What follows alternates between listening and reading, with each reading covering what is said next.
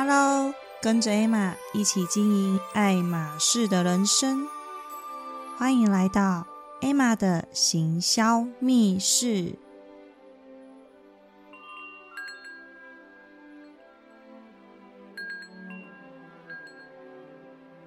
Hello，Hello，好久不见。在创业的路上，真的是非常非常的辛苦。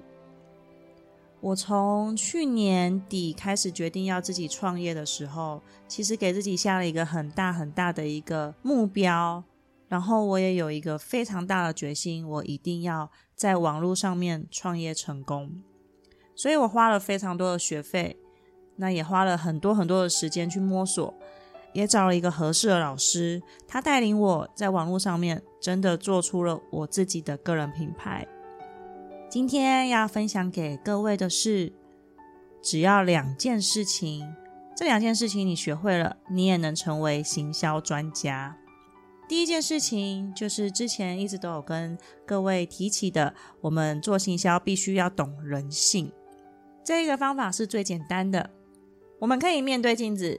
把想说的话术讲给自己听，想看看自己愿不愿意购买。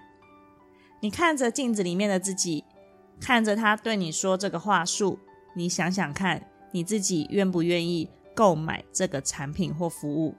所以，我们一定要永远的站在顾客的立场，对着顾客讲我们自己想要听的内容。我们永远对他们做我们希望别人对我们做的事情。上一集有跟各位提到直销的工作，其实很多做传直销的人为什么会做到让人家讨厌呢？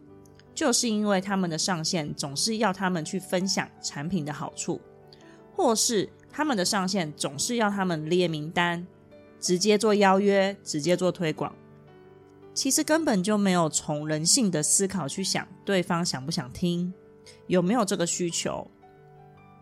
在我心目中，我认为直销其实是一个非常好的一个商业模式，但是许多在经营直销的人，其实都没有朝着人性的方面去思考，才这么多做传直销的人会失败。所以你可能会觉得说，做直销的人成功不就那些人，可能就百分之三、百分之五的人会成功，那剩下百分之九十的人不会成功的原因是什么？就是因为他没有弄懂人性。再举一个例子，其实大多数的人都很不喜欢填问卷，也很多人很不喜欢拿广告的传单，也没有人喜欢接到推销的电话，更没有人喜欢突然的被邀约拜访。但是现在还是很多传统业务公司还有直销公司都是这么在教育员工的：做问卷、列名单。发传单、打电话，有没有发现这些所有的事情，其实都是在做你不喜欢的事情，所以就是违反人性。明明自己不喜欢，却是希望别人能够接受；明明你自己不想买，你却希望别人跟你买。其实这是一个非常吊诡的一件事情哦。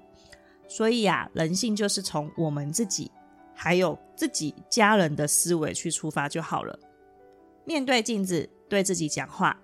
或是你可以跟你的家人、你的爷爷奶奶，请他们听你说，让他们给你意见。一个顾客能够买单，其实不单只是我们跟他的关系好不好，最重要的关键就是我们身上的专业信任感。可以思考一下哦，我们这一辈子买东西，并不是所有的东西都是跟认识的人买。大部分都是因为看到专业度或是品牌知名度而去购买的，那这个也就是人性喽。成为行销专家的第一个方法就是一定一定要搞懂人性。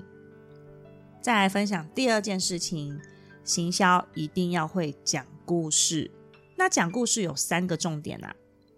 第一个重点就是故事千万不要一帆风顺，一定要有高低起伏。比方说，可能你的成长环境并不是很好，但是我比别人更努力；或是你曾经破产过，但是经过很多很多的努力，获得了贵人的帮助，而达到了现在成功的结果。这个故事一定要有成功、跌倒、成功、跌倒、再成功、再跌倒的过程，才会吸引别人去注意。哇，原来你是经过这么这么多的一长串辛苦的过程，才能够更触动人心。所以第二个重点就是一定要感动的元素。我曾经看过一个世界级的摔跤选手 Mark 的演讲影片，这个影片在 YouTube 很红，影片大概五分钟，有兴趣的朋友可以去 YouTube 搜寻一下。简单说一下他的演讲影片说的内容，就是说他以前参加了美式足球的比赛，他的母亲就会在场边一直大叫他的名字。当时的他因为很年轻，所以他觉得非常的丢脸。然后他的球友。会问他说：“哎那旁边那一位一直叫你名字的，是不是你的妈妈？”他都不敢承认那是他妈妈。而他在年轻的时候曾经吸毒过，每次这群坏朋友呃跟他喝酒呢，到很晚才回家。那朋友开车送他回家的时候呢，家里的灯都是亮的。他说啊，因为他的母亲要确认他有没有安全的回到家，所以不管他多晚回家，他们家的灯都是亮的。然后他那时候还小，他回到家的时候，妈妈想要跟他说话，他都会跟他妈妈说：“你离我远一点，很烦，不要缠着我。”接着就进房间，把门大力的关起来，留他妈妈一个人在客厅。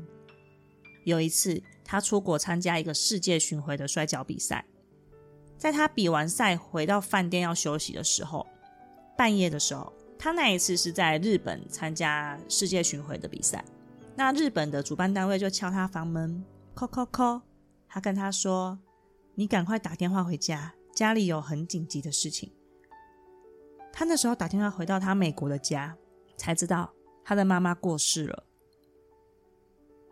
那个时候他才发现，他的妈妈是全世界最相信他，也是最支持他的人。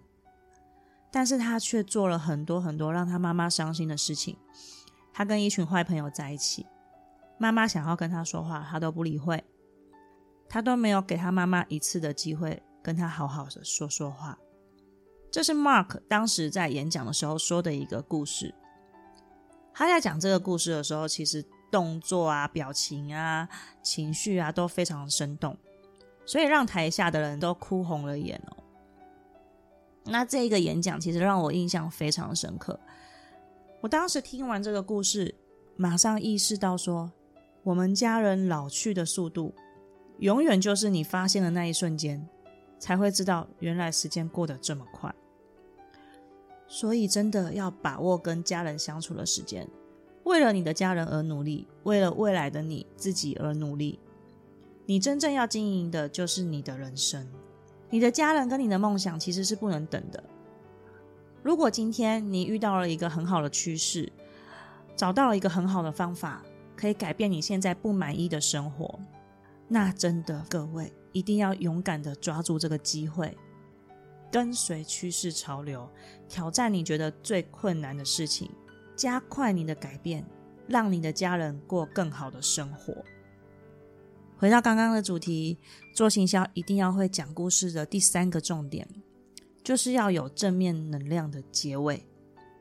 所以我们要创造一个有价值的心态，譬如说，把我会的技能交给需要更多帮助的人，让我身边每一位朋友都可以成为一盏光，为别人带来希望，照亮这个世界。